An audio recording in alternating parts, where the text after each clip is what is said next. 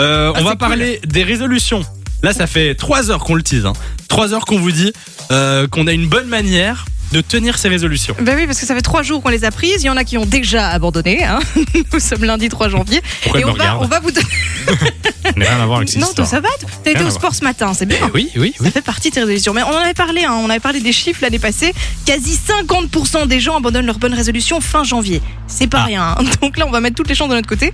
J'ai été vous chercher une série de, de conseils, trois règles. Si vous les suivez, normalement, ça ne peut que bien se passer. Ok, quel est le premier conseil? Alors, première règle, prenez des bonnes résolutions réalisables. Ça paraît con, hein, mais t'en parlais tout à l'heure. Chaque année, Ouais. ça arrive. Si vous mettez des objectifs qui, qui sont pas réalisables, genre lire 10 livres par mois alors que vous lisez jamais, perdre 10 kilos en un mois alors que c'est pas possible, arrêter les chez Quick alors que vous appelez Samia Menzou, ce n'est pas possible.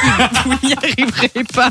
Donc vous allez juste vous décourager parce que, ben voilà, vous allez vous rendre compte qu'au bout de deux semaines, vous vous suivez pas, vous allez lâcher et finalement, c'est fini. Euh, on n'est même pas en février. Faire des trucs réalisables. Donc, par exemple, si vous allez jamais au sport, vous vous dites euh, une fois, deux fois par semaine, quelque chose comme ça. Oui, c'est ça, mais pas cinq fois la semaine. Vous allez vous démoraliser trop vite, donc voilà, visez pas trop.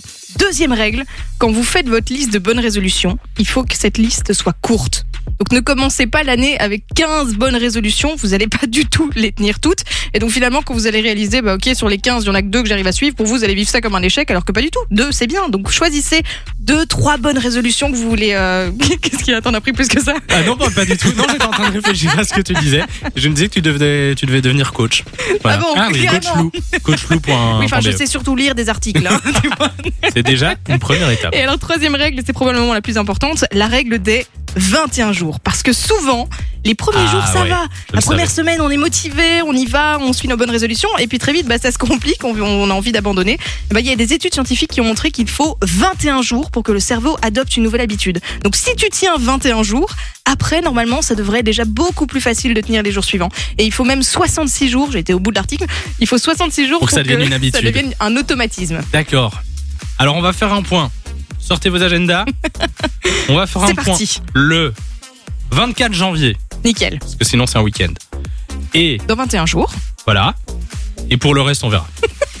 Ce sera déjà un très bon début. Si on tient jusque-là, c'est bien. Fun Radio. Enjoy the music.